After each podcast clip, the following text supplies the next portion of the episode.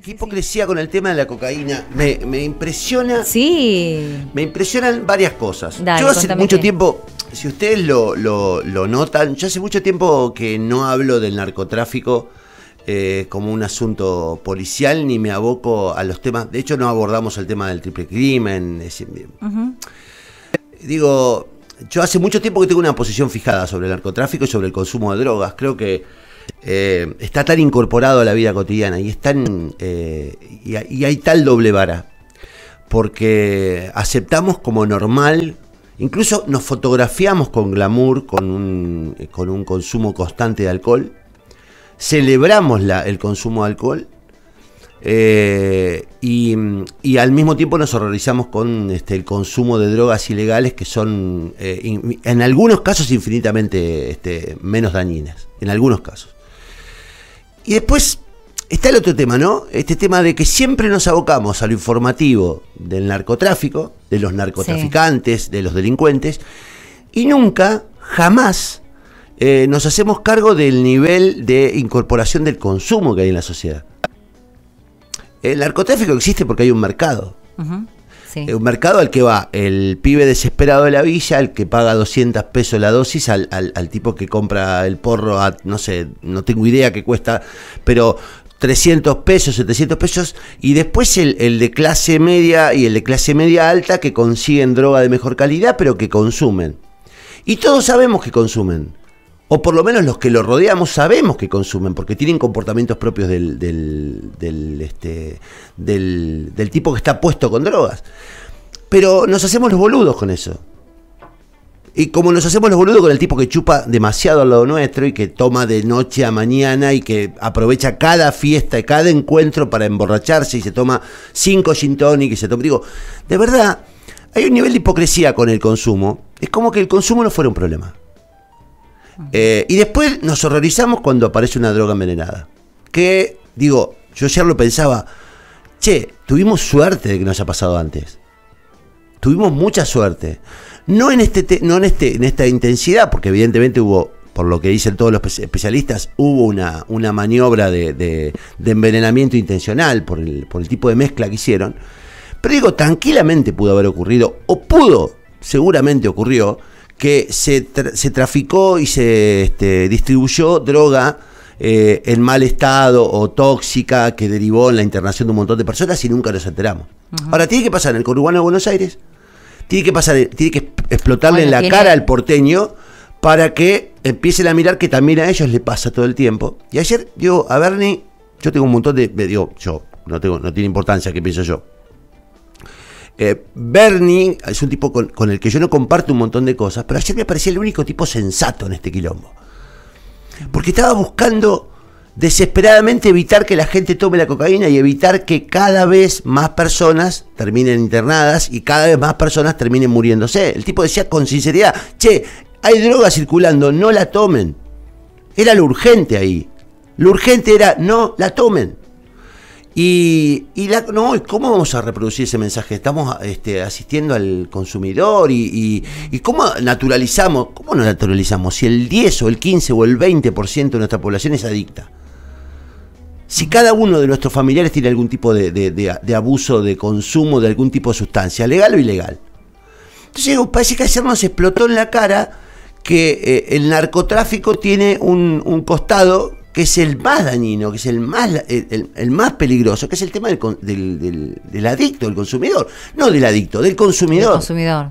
Porque eh, tratamos a todos como si fuera de la misma manera. El, el tipo eh, que, que se fuma un porro cada tanto, con el tipo que se toma un vino este, dos veces por semana, como, el- como el tipo que se, este, se toma eh, este, merca envenenada tres veces por día. Y no es lo mismo. No todos tienen el mismo tipo de, de- de problema.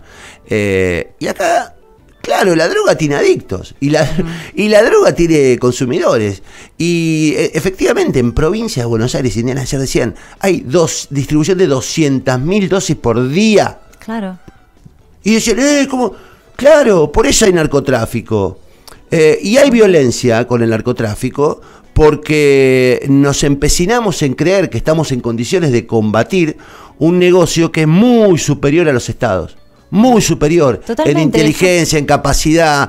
eh, en, en desigualdad, que tiene en algunos casos mejores armamentos que la policía, que tiene eh, la, la ventaja de la, de la ilegalidad, del ocultamiento, que además tiene un negocio por el que no paga impuestos y combate y, y- y enfrenta, digamos, a los competidores a través de la violencia y no a través de la, de la, del- de la lucha de precios. Digo, hay un nivel de hipocresía que es tan grande, porque nosotros nos sacamos fotos en, en- en las bodegas, en las bodegas de los, del, del- de- y y decimos, mirá, este vino, y nos tomamos cinco botellas de vino en, una- en un almuerzo, algunos lo hacen moderadamente, otros lo hacen excesivamente, Salimos a manejar, después decimos, no, pero la droga no hay que legalizarla, cuando en realidad estás eh, haciéndole al cuerpo y a tu capacidad evolutiva el mismo daño tomándote tres botellas de vino que, este, que tomándote, no sé, dos dosis de cocaína. Pero digo, ¿es un problema? Claro que es un problema.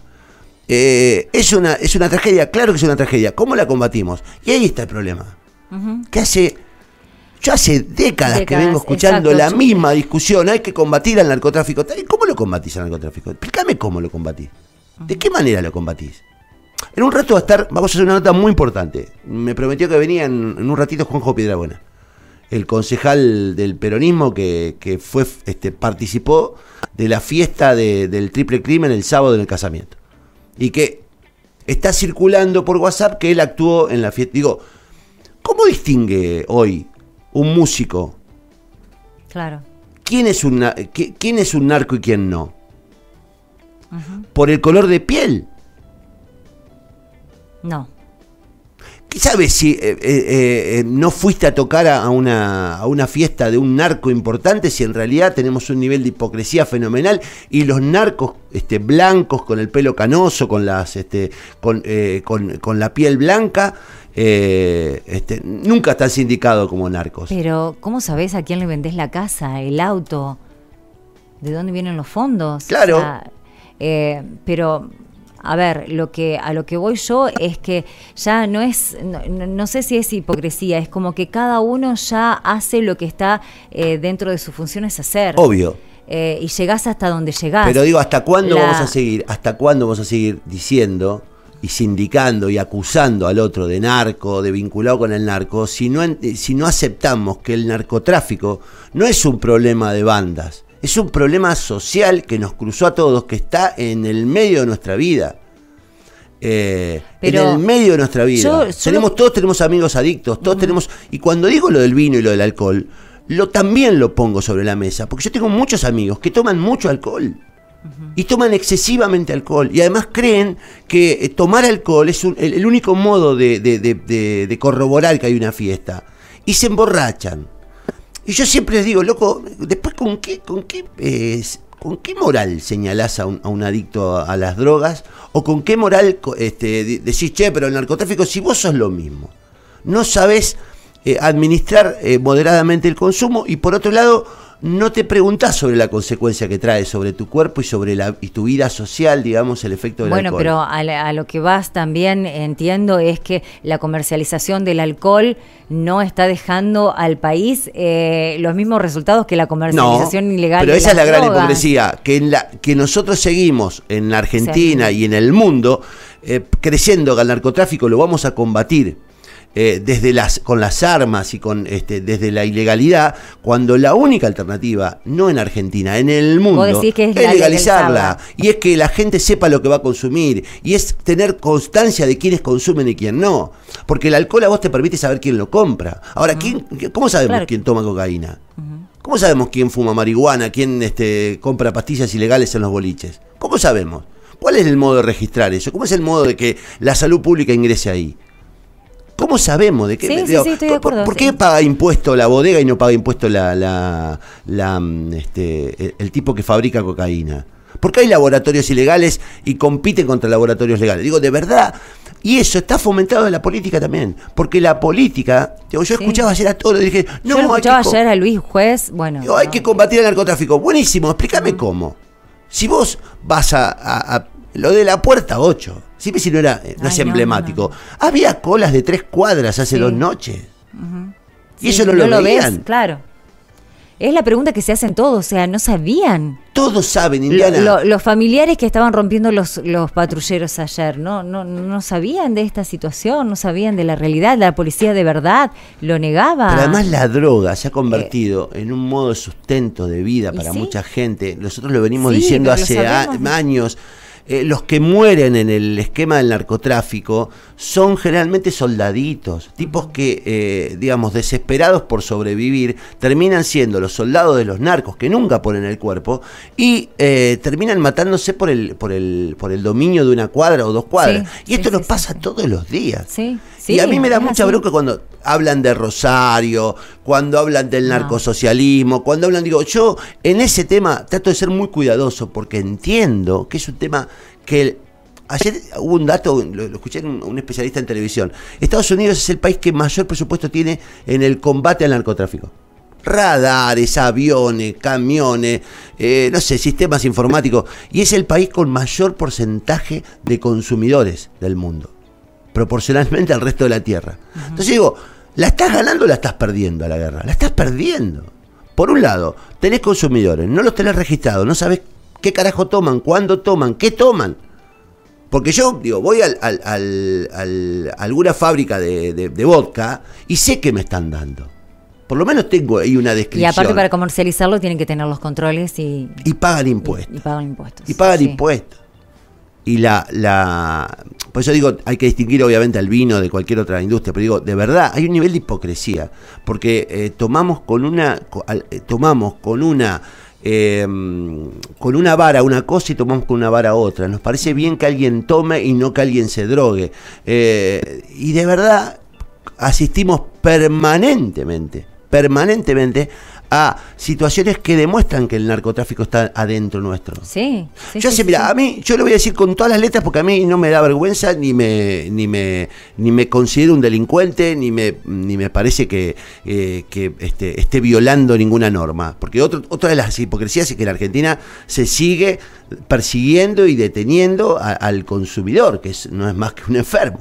Yo eh, a mí me gusta fumar marihuana. Yo tengo eh, un, no digo un consumo habitual, porque afortunadamente no tengo esa necesidad, ni semanal, ni mensual, pero a mí cuando hay una, una, situación social en la que hay marihuana, a mí yo confieso que me gusta dar una o dos caladas, me relaja.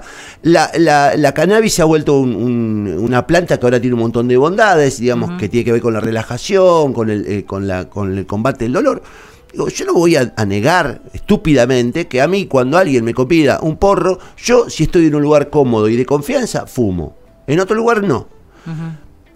Pero hace muchos años, muchos años, que yo tomé la decisión de que no voy a fumar un solo gramo de marihuana que no sea plantada por un amigo mío o que no sea derivado de una planta. Porque entendí que mi contribución, cuando algún amigo compra marihuana, es una contribución a un mercado negro criminal. Sí, sí, sí, se entiende. Entonces digo, yo de verdad, ¿está bien fumar marihuana? No sé si está bien o mal, depende de cada persona, creo que es una es un debate que nos debemos. Pero digo, también ahí hay una cuestión ética. ¿Qué marihuana fumas?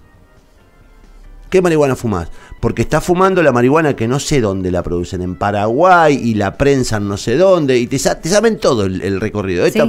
Y digo, che, ¿y esto?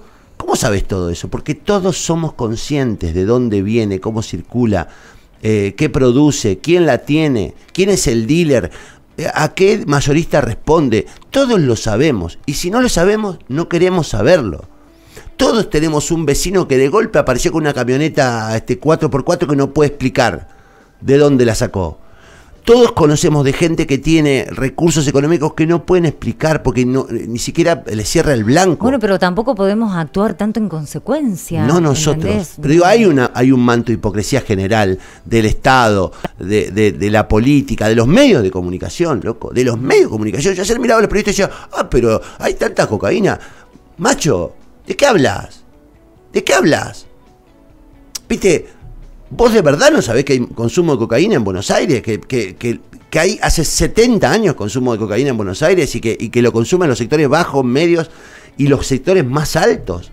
¿Por qué tenemos esa, esa necesidad de todo el tiempo percibirnos alejados de, un asunto del que formamos parte, por acción o omisión? formamos parte. Y entonces tiene que venir una droga infectada, eh, contaminada, tirarnos 20 cuerpos y, internarnos 80 para que nos demos cuenta que el problema en la Argentina no es solamente el problema policial del narcotráfico, no es este, la fiesta de los narcotraficantes, no, el problema es que tenemos millones de consumidores.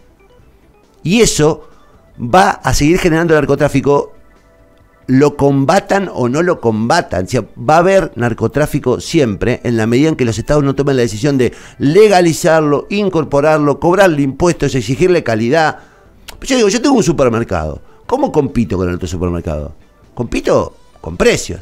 Digo, compito con campañas, hago una campaña, digo, che, este, con calidad de producto. Calidad de producto, días de, de, rebajas, hoy te doy el 30%, tarjeta. Ahora, ¿cómo compiten los narcos por el territorio? No, matándose. Matándose. Entonces digo, esto no es, este, no es una hipocresía absoluta, no sabemos que existe esto. Entonces a mí cuando salen con el los narcos, los monos, digo, loco, pará. Si forman parte de tu vida, si, si financian negocios a los que vos este, vas, si eh, son eh, dueños de los bares a donde vos querés ir, si, digo, ¿cuál es tu actitud frente a esto? Después te horrorizás, pero vos formás parte de eso. Y yo digo, es necesario que nos pasen estas cosas para entender que tenemos un problema que no es un problema de otros que es un problema nuestro. de todos. Sí, sí, y, y, que hay que ir hacia el camino de la, del combate efectivo. ¿Y cómo se combate efectivamente? Bueno, a los chicos con educación, con incorporación en salud pública, eh, con oportunidades laborales, con, todo lo que siempre repetimos. Y a los mayores, eh, con la necesidad de que sepan qué están consumiendo. Porque ¿cómo sabe el tipo que ayer se metió un gramo de merca porque lo necesita, porque es adicto, porque está desolado, porque no consigue trabajo, porque no tiene fuerza y tiene que ir a trabajar 20 horas? ¿Cómo mierda sabe que se está metiendo en la nariz? Si está obligado a ir a comprarle un pasillo eh, a, 60 metros del camino al buen aire. Y esto pasa ahora en Santa Fe, pasa en Rosario, pasa en el conurbano de Córdoba, pasa en todos lados, todo el tiempo. Y nosotros hacemos de cuenta que no pasa que en realidad nos conformamos con un comunicado que dice, y eh, detuvieron a un camión con 30 kilos de, droga. Bueno, si detuvieron 30, ¿cuántos pasaron? No, yo eh, creo que no, no nos hacemos los boludos en cuanto a, decir que esto no pasa. Creo que eh, todos sabemos lo que pasa. El tema es que o tenemos miedo o no sabemos cómo actuar con respecto a eso. ¿no? porque ¿qué haces? O sea, si sabes, vos decís que vas a mandar a alguien a investigar a tu vecino que apareció con una 4x4, de un día para el otro en, en el country aparece una casa eh, construida en 15 días en tres lotes y que vas a decir, ¿quién es, quién es este? Eh, investigalo. si aparte tienen todos los números dibujados, si tienen todo el, todo el aparato como para que esa casa eh, esté ahí eh, financiada con el narcotráfico. O sea, yo creo que ya es como que no uno no encuentra herramientas y tienen miedo a la hora de actuar. En su momento, ¿te acordás los buzones de denuncias anónimas? ¿Qué pasó con esos buzones? ¿Qué pasó? O sea, ahí quedaron. Y la gente que denunciaba a su vecino le mataban al hijo. No, en los barrios no podés ya tampoco denunciar porque aparte la misma policía, la misma policía a la que a veces le haces la denuncia, eh, sea, coincido, a lo que voy es que coincido con el panorama que estás dando. Pues yo no le estoy reclamando a la sociedad, digo, hay que cambiar, no, ¿sabes qué, Indiana? Hay que cambiar la perspectiva, hay que cambiar la perspectiva. Yo estoy cansado y por eso nunca me termino involucrando en los temas vinculados a los casos puntuales de narcotráfico, porque sé que estoy actuando desde una moral falsa. Estoy actuando de una ah, moral falsa. porque en realidad, digo, lo que hay que cambiar es la moral sobre el tema. digo, no asombrarnos con que, uh, hay que. Todos sabemos, en, todos sabemos, porque te, vas a cualquier barrio y te dicen, acá venden aceite, acá venden, este no sé, eh, maíz, y allá en la otra cuadra está el, kiosco de la merca. Todos saben en los barrios quién vende cocaína. Todos conviven con eso todo el tiempo. Todos saben quién vende Paco. Todos saben. Todos sabemos quiénes son narcos sabemos por los autos, digo, y después tiene que aparecer un hecho como esto para entender que en realidad el problema es un problema este, que está mucho más allá de, combatir al, narcotraficante. Al narcotraficante vos lo desarmás en 15 minutos. legalizando todo, obligándolo a blanquear, no, no poniéndolo más en, el, en, el, en el terreno de la violencia para defender su negocio. Tenés que controlar, tenés que controlar. Pero es ahí cuando el Estado va, va, va, va, a destinar los recursos a donde tiene que ah, destinarlo. si vos te pasás la vida gastando guita en combatir lo que no le no podés combatir. Perdimos mucho tiempo. no, ¿qué perdimos? Perdemos. Perdemos, perdimos. Pero vos imaginate, empezar con, con el debate, bueno, ya se arrancó y cuántas veces se, se quedó ahí en la A mí me parece que es el momento de darlo. Estaría bueno. Me parece que es una oportunidad que te da una tragedia darlo, pero además me parece que es. Eh, eh, a, mí, este tipo de situaciones me, llenan. Ya a esta altura no quiero quedarme casado.